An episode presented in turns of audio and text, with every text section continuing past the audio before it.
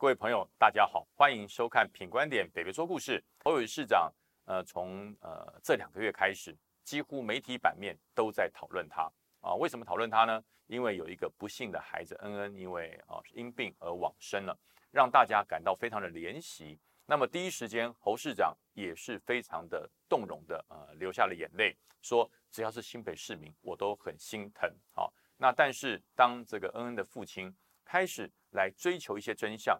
大家知道恩恩父亲为什么要追真相吗？很多人说，呃，他会不会呃太过于呃吹毛求疵了？不是，大家想到一件事，呃，他是内心的自责，他很自责，我为什么不是第一时间就把孩子送到医院？我为什么要听新北市的指引？我为什么要服从政府？但是呢，孩子已经走了，他必须要找到一个自己不能原谅自己错误的一个出口，所以他要找真相。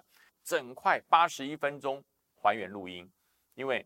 呃，他打到一一九没问题啊，有录音。那么一一九跟一九二二，一一九跟医院，一一九跟卫生局是怎么联系的？为什么卫生局长达五十分钟以上联络不到？这是恩恩爸爸要追的真相。当时第一时间在恩恩往生的时候，侯友谊市长也跟恩恩爸爸说，承诺会给你所有的真相。那么当时恩恩爸爸是非常的呃非常的感激，但是这份感激随着时间的累积。随着真相一件一件的无法获得，等待到期盼，到希望，到气愤，那现在已经呃几乎是非常非常的气愤。那侯友谊呃也很沉得住气。这段时间他无论是记者如何追问，他只有两套说辞：第一套，所有资料送给公正的第三方司法来做呃评断，呃我要保护了公务员；第二个就是说。呃，我很生气，因为大家都在造谣。但他生气的时候，并没有好像义愤填膺或者是非常激动。他很生气，讲了十六字真言。这十六字真言是什么呢？张冠李戴，混淆视听，胡说八道。哎，对，就是这种这种语气，没有很生气哦，很平和。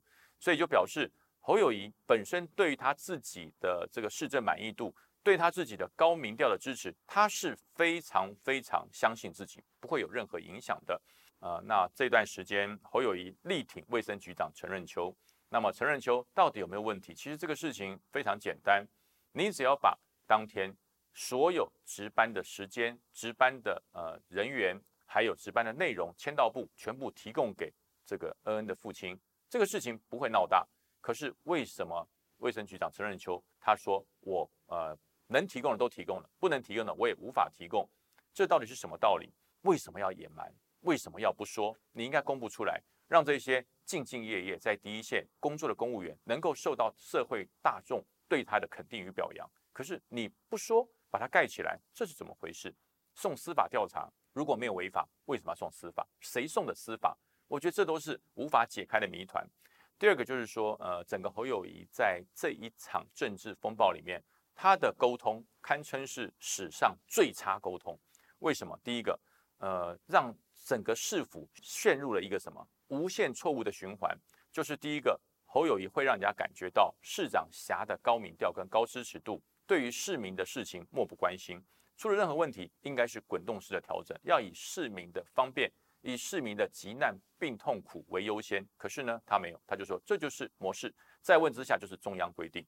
那第二个循环是什么？第二个循环比较严重，就是侯市长被一群呃政治的热忱工作者。给拥抱，呃，讲的难听一点，就是呃，生命共同体。可能以前是他在警界服务的部署，可能有一些是他在前一个工作工作的同事。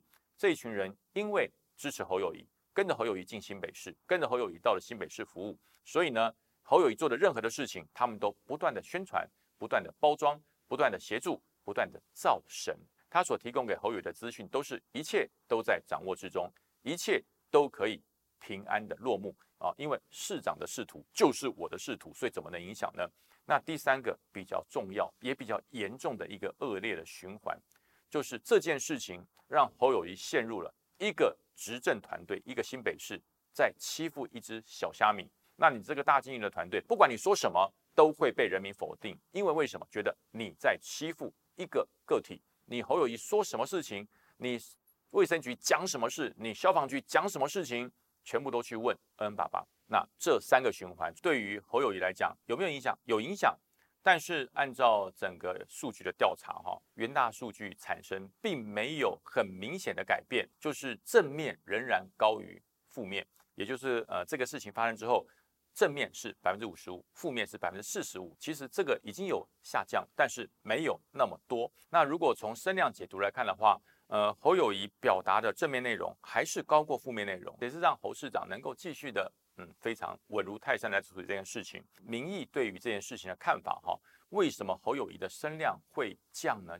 那么这个原因在哪里？大家的想法是说啊，因为第一个，民进党的选举操作，啊，这个是占百分之三十九点七最多。第二个就是认为说啊，其实中央也有错了，中央疫情无能，这有百分之三十点四。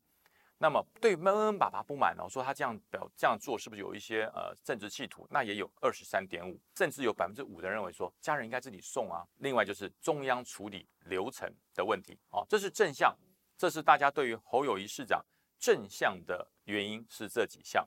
好，那么负向呢？负向的就是第一个，就是你侯市长有意见，就是你侯市长有问题啊，领导的不好啦，占了百分之五十二点二，这是负负向能量里面。那第二高的是什么？就是你侯友谊只会把责任推给中央，这有多少人？百分之二十一点七。还有是新北市当下的处理就有问题，这有百分之十一点五。也就是表示说，大家对于基层的公务员其实呃责怪没有那么重。另外是支持恩恩爸爸要真相，有百分之十一点三，有三点三的人就是说，哎，这局处的基层做的不好，只有三点三。所以按照这个数据就可以看到哈，在这件事情的最后的落点，为什么正向的？支持度还会高过负向，可是我强调已经有板块的移动了。那么这是几个主要的原因。现在出现了一个重大的事情，有议员到监察院去提案，哈，把恩爸爸的案子提到监察院。监察院在昨天也正式哈约谈了恩恩爸爸。那么监察委员现在立案调查，大家想想看，如果这件事情让监察院监察委员成立专案小组来专案调查的话，你想想看。他会把恩恩爸爸所要的任何的问题完成会诊，然后完成若干的问题抽丝剥茧，然后从新北市政府最基层第一线的公务员从接电话开始，他一个一个约谈，而且监察委员约谈的内容绝对不是那么冗长，都是非常简短。你当天是在勤务中心服务吗？是。你是否有接到恩恩爸爸的电话？有。你知道？恩恩当时发烧抽搐嘛？是，就是这样，就这么简单，不会有让你太多的解释的机会，就是是或不是。那等到把这些所有基层身边的人全部约谈完毕之后，开始约谈中层，最后约谈高层，最后一个约谈侯友谊，一个一个问的时候，你会不会想到说，我如果不说实话，如果别人说的实话，那我是不是变成伪证？我是不是惹祸上身？惹祸上身会什么？会被弹劾。公务员如果被弹劾的话，那他终身俸或是他以后的退休都没有了。所以公务员非常在乎监察院的调查，所以这一次监察院彻底的介入了调查。所以我觉得这对侯友谊市长未来的呃公信力跟支持度有没有影响？我相信会有影响。但是国民党面对了侯友谊这么大的危机，国民党的态度是什么呢？如果这个事情换成是民进党的市长被如此的攻击，大家想想看。民进党会怎么样？倾巢而出，全部拥护。可是国民党做法呢？在很多的节目里面，我看到很多蓝营的议员，他所讲的第一句话都是：“我也觉得新北市政府这样做不对，应该要尽速公布。”哎，可是侯友谊市长有他的说法，要捍卫就捍卫，要批评就批评，怎么会前面批评，后面稍微捍卫一点点？这就表示国民党对于侯友谊的捍卫并不是很到位。那也有人说没有啦。是侯市长，其实也不需要国民党捍卫，因为侯市长本身会有这么高的支持度，就是因为侯市长不蓝不绿嘛，他走中间路线，所以如果蓝营彻底的介入，会让人家觉得这是蓝绿恶斗，侯市长也不乐见。我们把整个事情总结一下：二零二二年十一月二十六号的选举对侯友谊有没有影响？有影响。那会不会让侯友谊落选？不会。那但是国民党看法是很简单，就是侯市长如果连任成功，国民党就是赚到。那么，如果不幸侯市长万一没有连任成功，对不起，国民党也没有责任，就是赢了赚到，输了免责。对国民党来讲，这件事情最好的方式就是交给侯世府，让侯世府自己去处理。为什么会这样子呢？因为二零二四，如果让侯友谊的声势非常的高，哎，功高震主啊，那么国民党未来说不定就是侯友谊出来选总统哦。那如果侯友谊出来选总统，国民党有这么多想要挑战二零二四大位的人怎么办？所以侯市长好好的处理这次的危机，还有时间在监察院调查之前能够开诚布公，把事情说清楚、讲明白。只要让恩恩爸爸得到一个完美正确的答复，我相信，呃，他不是一个呃要跟你胡闹的人，他只是一个要帮自己往生小孩追求真相的一个可怜父亲。